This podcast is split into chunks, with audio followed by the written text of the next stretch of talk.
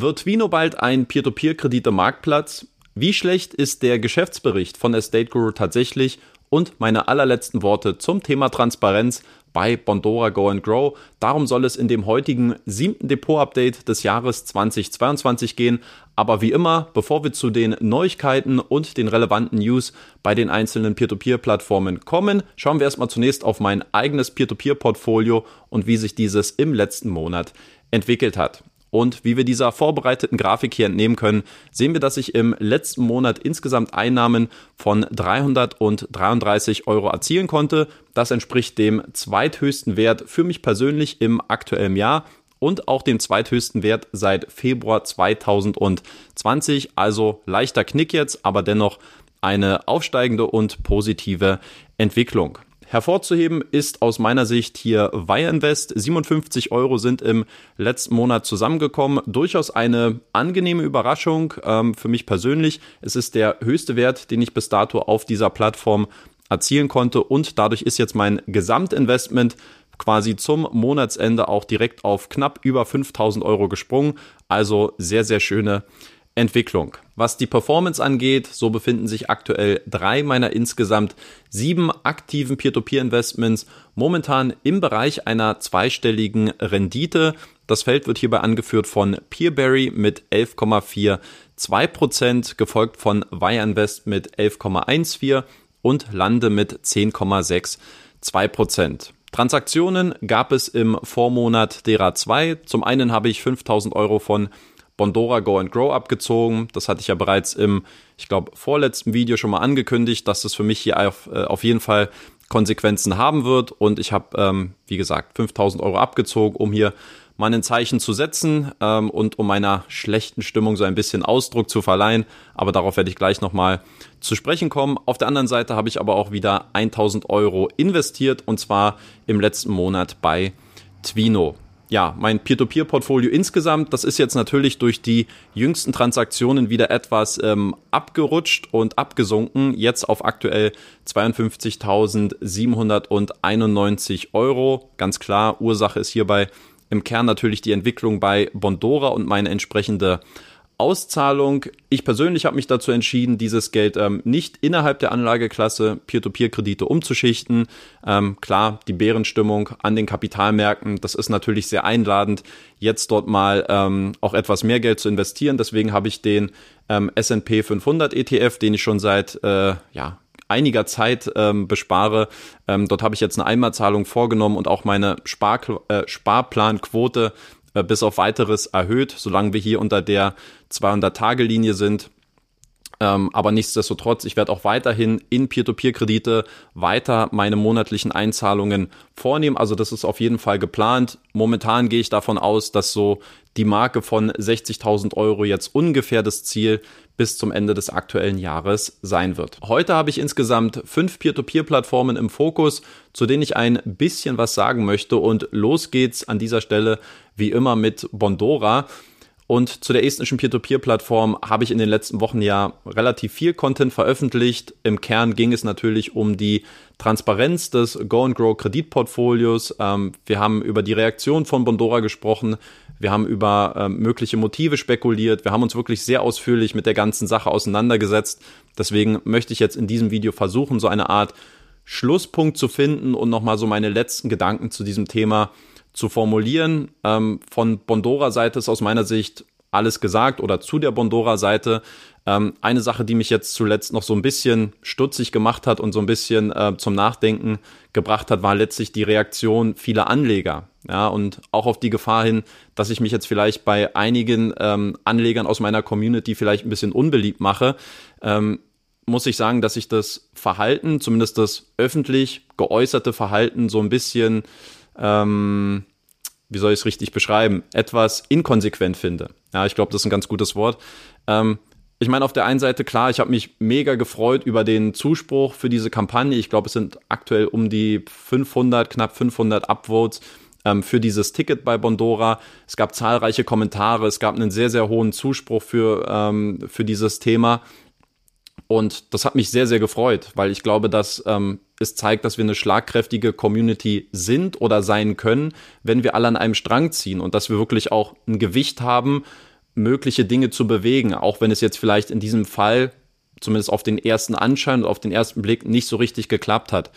Aber was mich so ein bisschen ratlos zurückgelassen hat, ist die Reaktion und dieses, die Aussagen, was jetzt letztlich auch die Konsequenz dessen für viele Anleger ist. Ja, ich habe ja die Umfrage gestartet äh, in der Facebook-Community, aber auch äh, in dem YouTube-Tab, äh, in dem Community-Tab ähm, und letztlich, wenn man es zusammenfasst, sind so ungefähr 75 Prozent, also drei von vier Anlegern, die gesagt haben, diese Entscheidung von Bondora hat für mich keinen Einfluss im Hinblick auf mein Investment. 25 Prozent haben gesagt, ich werde mein Investment minimieren, vielleicht sogar auch komplett liquidieren. Das war dann nochmal so ein 50-50-Split.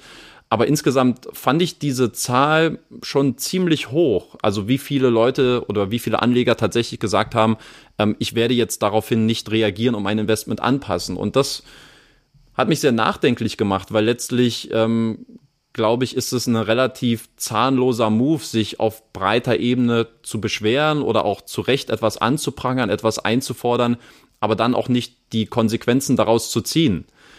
Versteht mich nicht falsch, also versteht mich richtig. Ich gebe keine Investment-Empfehlung äh, ab, ob ihr irgendwo Geld einzahlt oder auszahlt, das ist, ist, ist euer Ding und ich quatsche euch da nicht rein und jeder soll das so machen, wie er es für richtig hält, ja. Aber ich finde letztlich diese, diese Reaktion etwas, ja, etwas inkonsequent, etwas zahnlos, weil wie soll Bondora irgendwie zu einer Reaktion kommen? Wie soll Bondora ein Verständnis dafür bekommen, okay, das geht nicht bei allen Anlegern durch, ja, und wir müssen da vielleicht irgendwie was machen und diesen, diesen Druck, den wir aufgebaut haben, der ist für mich so ein bisschen abgeschwächt worden durch diese Umfrage. Ja, ich kann natürlich letztlich nicht beurteilen, wer wie in welchem Maß reagiert hat aber diese Zahlen haben mich dann doch ähm, etwas überrascht. Für mich persönlich ist und bleibt Bondora nach wie vor eine der besseren Plattformen und wenn es aus einer reinen Investmentperspektive oder um eine reine Investmentperspektive geht, ich hätte vielleicht gar nicht mein Investment groß angefasst, aber für mich haben diese 5000 Euro eine Art symbolischen Charakter, ähm, dass Bondora eben nicht machen kann oder nicht alles durchsetzen kann, was sie wollen, ohne dass es dafür auch irgendwie ein entsprechendes Echo gibt. Ja, und ähm, das war mir auf jeden Fall wichtig. Und wenn wir mal auf die Zahlen blicken, jetzt mal losgelöst von der Umfrage, denke ich schon, dass wir hier auch eine kleine Reaktion dennoch bei Bondora ähm, gesehen haben, wenn wir uns jetzt das, das finanzierte Kreditvolumen für den letzten Monat anschauen. Im Juni waren es jetzt insgesamt 12,9 Millionen Euro an Krediten. Äh, das waren so wenige wie zuletzt im September 2021. Ich glaube, circa 20 Prozent weniger als noch im Vormonat. Bondora hat auf dem Blog so ein bisschen dieses ähm, Motiv der Sommerflaute nach vorne geschoben und ja, viele sind beschäftigt und Urlaub und äh, tralala. Ähm, aber wenn man sich mal die Zahlen historisch gesehen betrachtet, dann muss man sagen, lag das Kreditvolumen bei Bondora über die Jahre hinweg immer im Juni in einem Rahmen, was so einer normalen Entwicklung entsprochen hat. Natürlich gibt es Sondereffekte, dass zum Beispiel jetzt mit, ähm, mit der Corona-Pandemie 2020, dass es natürlich eine sehr volatile Zeit war, keine Frage. Aber schauen wir uns mal das erste Halbjahr 2021 äh, an, also das letzte Jahr. Ähm, dort sind die meisten Kredite in diesen ersten sechs Monaten im Juni finanziert worden und jetzt 2022 sind es die wenigsten im Juni. Also ich finde, das muss man immer so ein bisschen mit, mit Vorsicht genießen, dieses Argument der Sommerflaute klar, man kann es anbringen und vielleicht ist da auch was Wahres dran, aber ich denke schon, dass es eine gewisse Reaktion auch von Seiten der Anleger gegeben hat.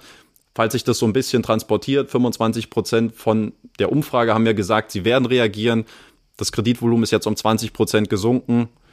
Ich werde jetzt nicht sagen, dass das jetzt so repräsentativ ist, dass jetzt alle Anleger aus meiner Community da jetzt diesen Impact haben, aber ich denke schon, dass da eine gewisse Reaktion erfolgt ist und ähm, dass Bondora jetzt auf jeden Fall ähm, zu dem Ergebnis geführt hat, was sie jetzt eben auch bekommen haben. Gut, damit haben wir das Thema dann auch ähm, abgeschlossen ähm, und ich denke mal, bis auf weiteres muss ich oder werde ich mich jetzt erstmal nicht dazu äußern. Ähm, eine Sache, die ich zu Bondora noch sagen kann, trotz des sinkenden Kreditvolumens ist der Anteil der finanzierten Kredite, die wieder über Go and Grow gelaufen sind, ähm, da lag dieser Anteil erneut bei 96,7 Prozent, also ähnlich ähm, wie im Vormonat, ziemlich exakt der gleiche Wert. Und das unterstützt jetzt ähm, in gewisser Weise so ein bisschen meine These aus dem letzten Video, nämlich dass ähm, Bondora Portfolio Pro und Portfolio Manager demnächst eingestellt werden. Dann machen wir weiter mit Estate Guru, der estnischen Immobilienplattform. Und hier sind vor einigen Tagen die Geschäftsergebnisse für das Jahr 2021 2021 veröffentlicht worden und da schauen wir uns jetzt mal einige Ergebnisse davon an. Der Umsatz, der ist um 58 Prozent auf 7,1 Millionen Euro angestiegen, aber letztlich muss man sagen, dass die Ausgaben für den Expansionskurs letztlich zu hoch gewesen sind, um am Ende auch nur in die Nähe der Profitabilität zu kommen. Die operativen Kosten sind um mehr als eine Million Euro zum Jahr 2020 angestiegen und auch die Ausgaben für die Mitarbeiter haben sich um mehr als 1,7 Millionen Euro erhöht, sodass jetzt unter dem Strich letztlich ein Verlust von 2,2 Millionen Euro in den Büchern für das Jahr 2021 steht. Ich habe mir auch mal die Bilanz angeschaut und hier ein paar KPIs ausgerechnet. Ich muss sagen, das ähm, sieht in großen Teilen eigentlich sehr, sehr erfreulich aus, was die Zahlen hier sagen. Die Eigenkapitalquote ist jetzt auf 40 Prozent angestiegen. Der Verschuldungsgrad liegt bei vorzeigbaren 1,51 und der Wert der immateriellen Vermögenswerte liegt mit 6,8 Prozent ebenfalls noch in einem sehr überschaubaren Rahmen und insofern ähm, ein immerhin versöhnlicher Abschluss, was die Bilanz angeht bei Estate Guru. Dann sprechen wir als nächstes über die lettische Peer-to-Peer-Plattform Twino, wo es jetzt vor einiger Zeit eine Premiere gegeben hat, denn die Plattform hat zum ersten Mal eine Art Live QA-Session gestartet und zwar im Rahmen der Ankündigung, dass man demnächst eine Crowdfunding-Kampagne bei Cedars starten werde, die sich mittlerweile allerdings schon wieder erledigt hat, aber darauf werden wir gleich nochmal zu sprechen kommen. Persönlich habe ich zwei Fragen abgegeben und deren Beantwortung möchte ich jetzt in diesem Video mal ganz kurz ähm, zusammenfassen und da so meine Gedanken dazu äußern. Der Zweck dieser Crowdfunding-Kampagne, der ist ja damit kommuniziert worden, dass man jetzt eine Trading-App starten möchte und dass man in das Neo-Broker-Geschäft einsteigen möchte. Und meine Frage war, welchen Mehrwert kann Twino jetzt eigentlich im Vergleich zu anderen Anbietern schaffen ähm, und wo ist so ein bisschen der USP versteckt? Warum sollte man Twino letztlich ähm, auch in diesem Bereich nutzen? Dass Twino insgesamt ähm, dieses Angebot einführen möchte, um dadurch einfach ähm, neue Potenziale zu erschließen, ist vollkommen okay, vollkommen legitim. Aber welchen Mehrwert haben jetzt die Investoren konkret und was wäre das Lukrative, das Ganze auch über Twino zu machen? Und ich muss sagen, richtige Gründe habe ich zumindest ähm, in der 22-minütigen äh, Session nicht so richtig raushören können. Man hat zum einen gesagt, ja, der Onboarding-Prozess bei anderen Brokern, der dauert teilweise zwei bis drei Monate. Ich weiß nicht, ob das im Baltikum normaler Standard ist, aber ähm, für mich persönlich habe ich das als etwas zu lang empfunden. Aber okay, Twino möchte also mit dem Punkt ähm, Schnelligkeit äh, nach vorne gehen.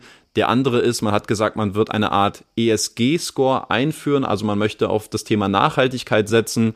Ähm, auch da muss ich sagen, vollkommen legitim, aber wirklich innovativ finde ich auch das nicht. Ähm, auch das gibt es eigentlich bei anderen Neo-Brokern, dass es da eine spezielle Ausprägung ähm, mit entsprechenden ESG-Kriterien gibt. Also auch das für mich kein wirklicher äh, kein wirkliches Alleinstellungsmerkmal. Deswegen der Fazit für mich, man will auf diesen Neo-Broker-Zug irgendwie mit aufspringen, was aus meiner Sicht auch vollkommen legitim ist, aber einen wirklich erkennbar, äh, erkennbaren Mehrwert sehe ich äh, zum aktuellen Zeitpunkt momentan noch nicht. Ähm, ja, und wie angekündigt, mittlerweile ist die Kampagne auch auf unbestimmte Zeit verschoben worden. Als Grund hat Twino hier angegeben, dass so ein bisschen die Unruhe und die Entwicklung momentan an den Kapitalmärkten dafür gesorgt hat, dass man gesagt hat, ähm, okay, wir wollen das jetzt erstmal irgendwie nach hinten stellen und konzentrieren uns stattdessen eher auf unser klassisches ähm, Kreditgeschäft, was aus meiner Sicht jetzt auch nicht wirklich verkehrt ist, aber ähm, das jetzt auch schon wieder so ein bisschen so ein Fall ist bei Twino, wo man sich sagt, okay, jetzt kommt eine Ankündigung, ähm, man macht eine QA-Session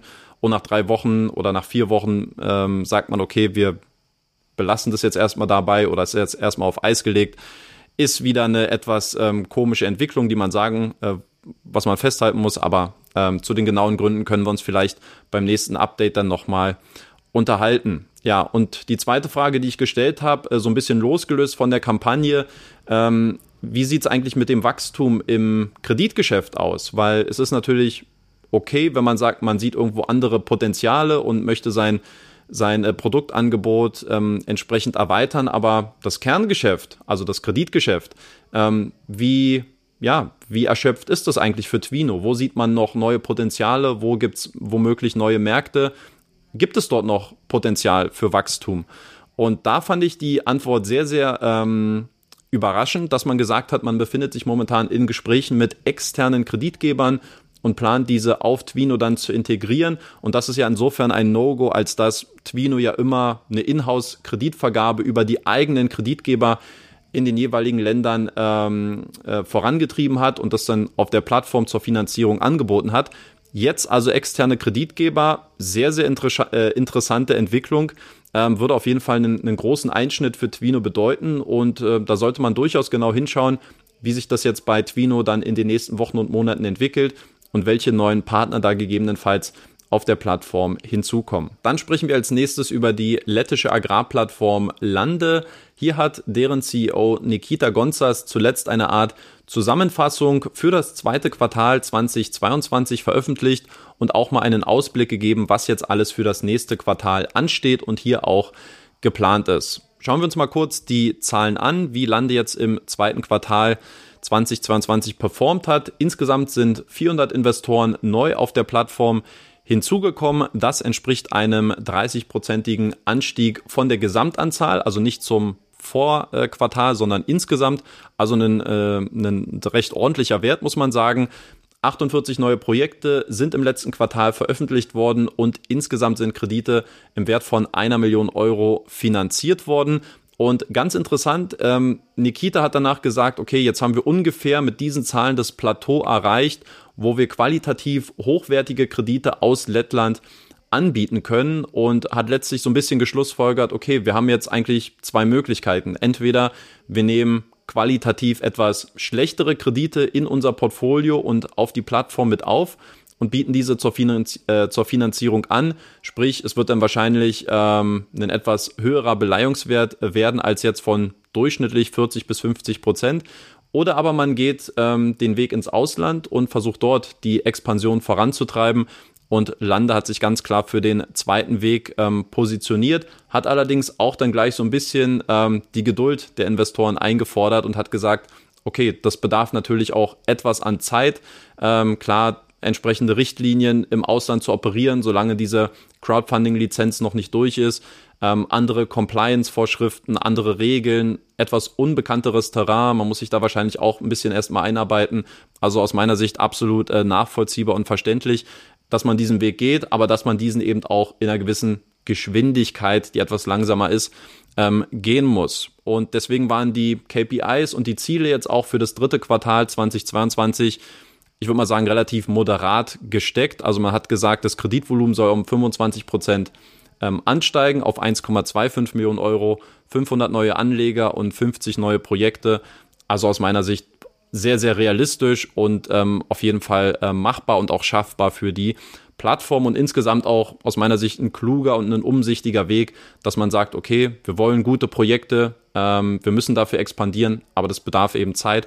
Also aus meiner Sicht alles komplett nachvollziehbar. Ja, und zu Lande selbst vielleicht ein ganz kurzes Zwischenfazit. Es sind ja mittlerweile ähm, sieben Monate rum, seit ich angefangen habe bei der lettischen Agrarplattform zu investieren. Meine Rendite, die liegt bei sehr erfreulichen 10,62 Prozent. Ähm, für dieses Kreditsegment für stark besicherte Agrarkredite finde ich ein absoluter Topwert und ich bin damit auch ähm, sehr, sehr zufrieden. Zuletzt gab es ja auch ein etwas größeres Angebot auf dem Primärmarkt. Ja, da musste man ja auch mal ein bisschen schauen, jetzt mit einer gewissen Cash-Drag-Situation. Kommen neue Projekte? Soll man auf dem Zweitmarkt zuschlagen? Ja oder nein? Und zuletzt gab es mal wieder ein größeres Angebot und zusammen mit der doch recht guten Performance, die ich jetzt nach sieben Monaten erzielen konnte, habe ich mich jetzt Anfang des Monats Juli, kleiner Spoiler, ähm, schon mal dazu entschieden, ähm, weitere 1000 Euro bei der Plattform zu investieren. Also mein Weg bei Lande, der wird bis auf weiteres auf jeden Fall weitergehen. Und zu guter Letzt sprechen wir noch ganz kurz über Income Marketplace, eine Plattform, die von Monat zu Monat neue Bestwerte aufstellt, was das finanzierte Kreditvolumen angeht. Jetzt zuletzt im Juni sind es erstmalig mehr als 2 Millionen Euro gewesen, wodurch jetzt das ausstehende Kreditportfolio auf über 4,3 Millionen Euro angestiegen ist. Ja, Income Marketplace, eine sehr nachgefragte Plattform, ein sehr nachgefragter Marktplatz, Ähm, aber allein mit vielen Anlegern schafft man das natürlich nicht. Man muss auch ein entsprechend großes Kreditangebot herstellen, um da so ein bisschen beide Seiten in Einklang zu bringen. Und das ist ja im letzten Depot-Update auch schon mal so ein bisschen angeklungen, dass hier zwei ähm, Kreditgeber in den Startlöchern stehen und diese sind jetzt auch im Juni ähm, final auf die Plattform gekommen und bieten jetzt auch ihre Assets auf dem Marktplatz an. Dabei handelt es sich zum einen um die ITF-Gruppe aus Bulgarien und zum anderen um Juancho Tepresta. Ähm, ich bin kein Spanier, fragt mich nicht, warum ich jetzt einen spanischen Akzent ähm, genommen habe. Ähm, aus Kolumbien. Genau, und hier habe ich mal einen kleinen Überblick für euch zu beiden Kreditgebern, dass ihr euch das mal anschauen könnt, wie die beiden im Vergleich zueinander ähm, abschneiden. Und wenn ihr euch dafür interessiert, diese in eurem Kreditportfolio zu haben, der sollte dafür natürlich seine Auto-Invest-Einstellungen bei dem Marktplatz anpassen. Damit haben wir das siebte Depot-Update für das Jahr 2022 mehr oder weniger abgeschlossen. Ich möchte zum Ende hin noch eine kleine Ankündigung in eigener Sache loswerden. Und zwar ist es so, dass ich mir ähm, in den nächsten Wochen eine kleine Auszeit ähm, verschreiben werde ähm, und vorerst dann keine neuen Videos mehr veröffentlichen werde, nur dass ihr da im Bilde seid. Ich schätze mal vier, fünf Wochen ähm, wird man dann eher nichts von mir und von diesem YouTube-Kanal hören. Es gibt in der nächsten Woche nochmal ein Video von mir, was auch so ein bisschen erklären wird, warum es diese Pause in Teilen auch geben wird. Ähm, aber ich kann jetzt schon mal vorwegnehmen, es ist nichts Schlimmes. Ich will einfach nur ein bisschen mehr den Kopf frei bekommen, möchte mich mal aus allen Business-Angelegenheiten rausziehen, mal in mich gehen, reflektieren, neu justieren, erholen und äh, dann äh, in neuer Frische dann auch in den Jahresendsport gehen. Ja, nur dass ihr da ganz kurz im Bilde seid und mehr dazu dann in der nächsten Woche. Vielen lieben Dank für eure Aufmerksamkeit für das heutige Video. Lasst gerne noch einen Like für dieses Video da, wenn ihr mich unterstützen wollt. Und dann wünsche ich euch jetzt noch ein schönes Wochenende. Genießt die Zeit, bleibt gesund und bis zum nächsten Mal. Euer Danny.